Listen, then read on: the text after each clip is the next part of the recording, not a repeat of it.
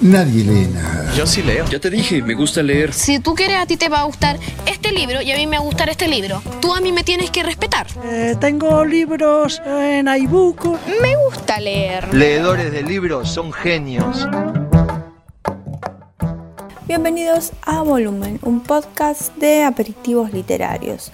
Todos los libros que están incluidos en esta especie de selección fueron elegidos solo por el disfrute que me provocaron leerlos y el recorte tiene que ver con que esas lecturas corresponden a narrativas contemporáneas. La idea es tratar de modular bien para fomentar la cultura en nuestro país. Hoy traje dos libros traducidos al español, ya lo escucharán en las lecturas de cada fragmento. A veces incomoda leer esas traducciones, pero en el caso de los libros que traje a esta emisión, la escritura y la trama hacen que eso pase a un segundo plano. Además creo que las personas que habitamos Latinoamérica ya estamos medio acostumbrados a las traducciones españolas. Entonces, editorial Libros del Asteroide de España reunió en el volumen Klaus y Lucas la saga de estos gemelos que su autora, la húngara Agota Christoph, publicó entre 1986 y 1992. El escenario es la guerra, un tiempo de posguerra también y ocupación en el que se eluden los nombres de los países y las referencias históricas concretas. El otro título para esta emisión es La bicicleta de Sum Shi. Es un libro escrito por Amos Oz, la trama se desarrolla en Jerusalén luego de la Segunda Guerra Mundial, pero si bien aparecen algunos datos históricos y políticos, el centro es lo que le ocurre a un niño de 11 años enamorado.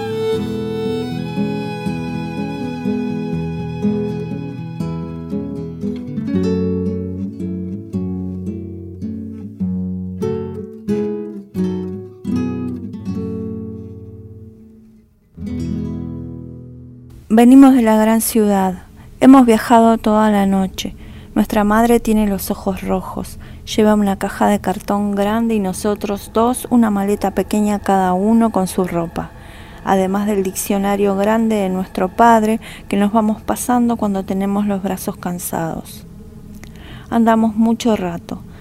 La casa de la abuela está lejos de la estación, en la otra punta del pueblo. Aquí no hay tranvía, ni autobús, ni coches solo circulan algunos camiones militares. Apenas hay transeúntes, el pueblo está silencioso. Se oye el ruido de nuestros pasos, caminamos sin hablar, nuestra madre en medio entre nosotros dos. Ante la puerta del jardín de la abuela, nuestra madre dice, esperadme aquí. Esperamos un poco y después entramos en el jardín, rodeamos la casa, nos agachamos debajo de una ventana de la que vienen las voces. La voz de nuestra madre dice, ya no tenemos nada para comer en casa, ni pan, ni carne, ni verduras, ni leche, nada, no puedo alimentarlos. Otra voz dice, y entonces te has acordado de mí, durante diez años no te has acordado, no has venido ni has escrito. Nuestra madre dice, sabe muy bien por qué, yo quería a mi padre. La otra voz dice, sí, y ahora te acuerdas de que también tienes una madre, llegas y me pides que te ayude. Nuestra madre dice, no le pido nada para mí, solo me gustaría que mis hijos sobreviviesen a esta guerra. Bombardean la ciudad día y noche y ya no hay nada que comer. Evacúan a los niños al campo, a casa de parientes o de extraños, a cualquier sitio. La otra voz dice, solo tenías que enviarlos a casa de algún extraño, a cualquier sitio. Nuestra madre dice, son sus nietos, mis nietos ni siquiera los conozco. ¿Cuántos son? Dos. Dos chicos gemelos. La otra voz dice, ¿qué has hecho con los otros? Nuestra madre pregunta, ¿qué otros? Las perras tienen cuatro o cinco cachorros cada vez. Se quedan uno o dos y a los demás los ahogan. La otra voz se ríe muy fuerte. Nuestra madre no dice nada y la otra voz pregunta, ¿tienen padre al menos? No estás casada, que yo sepa. No me invitaste a tu boda.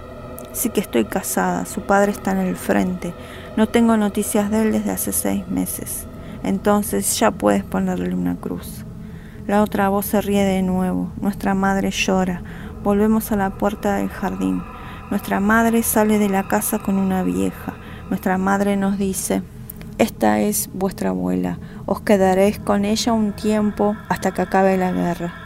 Nuestra abuela dice, puede ser mucho tiempo, pero yo les haré trabajar, no te preocupes, la comida no es gratis aquí tampoco. Nuestra madre dice, os mandaré dinero, en las maletas está su ropa, y en la caja sábanas y mantas. Sed buenos pequeños, os escribiré. Nos besa y se va llorando. La abuela se ríe muy fuerte y dice, sábanas y mantas, camisas blancas y zapatitos de charol. Ya os enseñaré yo a vivir, ya veréis. Le sacamos la lengua a nuestra abuela. Ella se ríe más fuerte aún, dándose palmadas en los muslos.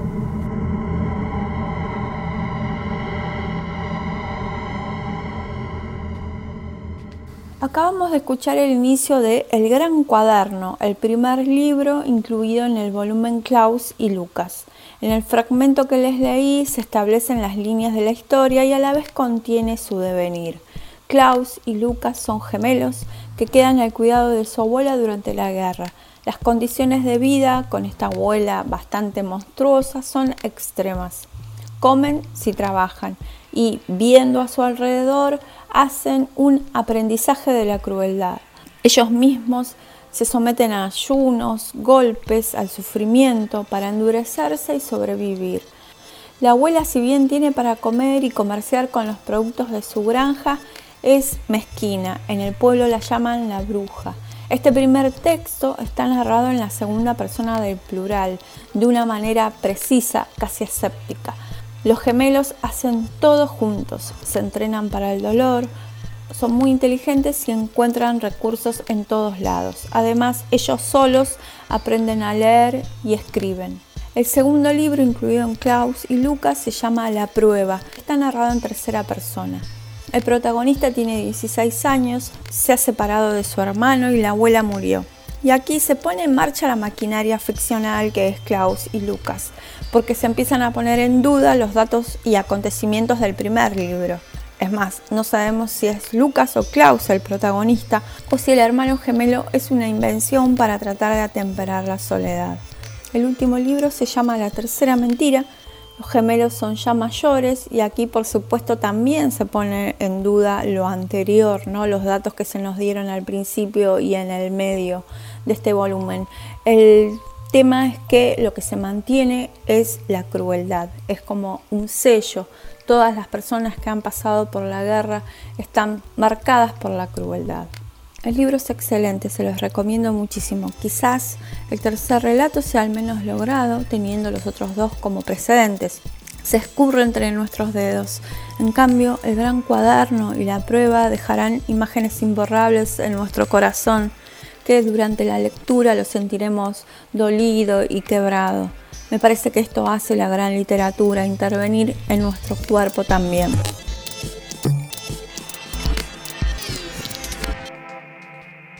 Un podcast de libros. Me apetece y, ya está, apetece. ¿Qué le dicen en casa? ¿Qué dicen sus familiares?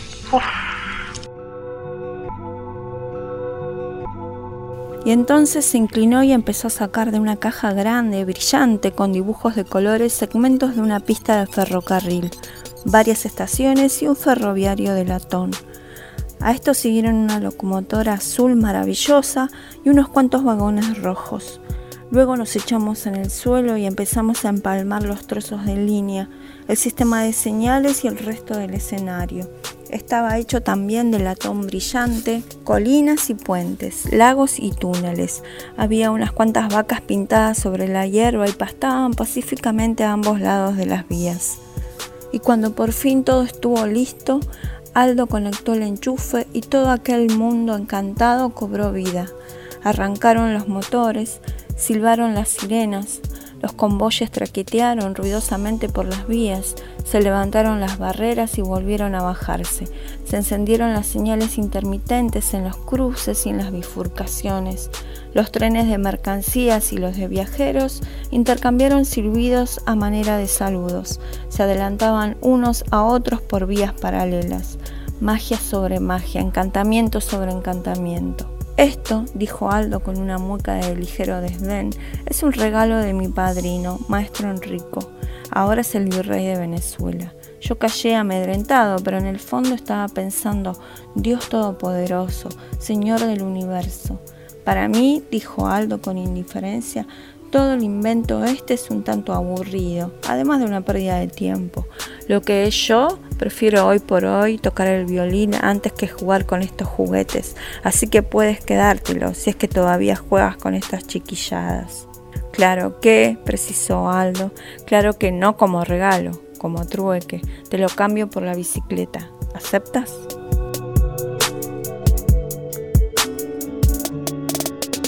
La bicicleta de Sumshi del escritor israelí Amos Oz es un libro que contiene ilustraciones y una historia muy hermosa, protagonizada por Sumshi, un niño de 11 años que está enamoradísimo de Esti, una compañera de la escuela.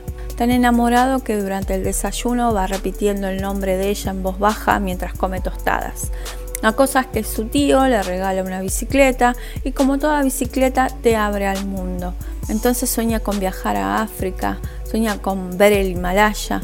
El día que recibe el regalo va a visitar a su amigo Aldo, que le cambia la bicicleta por un tren azul, que a Sumshi lo maravilla. En el camino a su casa se cruza con un grandote que le saca el tren y se lo cambia por su perro. Camina unas cuadras con el perro y el perro se escapa. Vuelve a su casa entonces con nada, con casi nada, un sacapuntas de metal que encuentra en la calle. La historia continúa, pero lo central es cómo algo puede ir cambiando a pesar nuestro y no siempre para mal. El texto tiene un final amoroso y bueno, me parece que es necesario entrar en este mundo de la infancia y, escuchar a Sum Shi de grande contando esta pequeña historia con humor, también haciendo referencia al contexto histórico y político. En la emisión anterior de Volumen, en el que hablamos con uno de los editores de Sigilo, mencionamos esta capacidad de los libros de generar belleza y si andan buscando un respiro a este mundo horrible, La bicicleta de Sumshi de Amos Oz es un libro para ustedes. Mi nombre es Mariana Collante, me despido hasta la próxima emisión de Volumen con más lecturas, textos, libros. Ya saben. Seguime en Twitter que tengo Twitter y seguime en Instagram que tengo Instagram.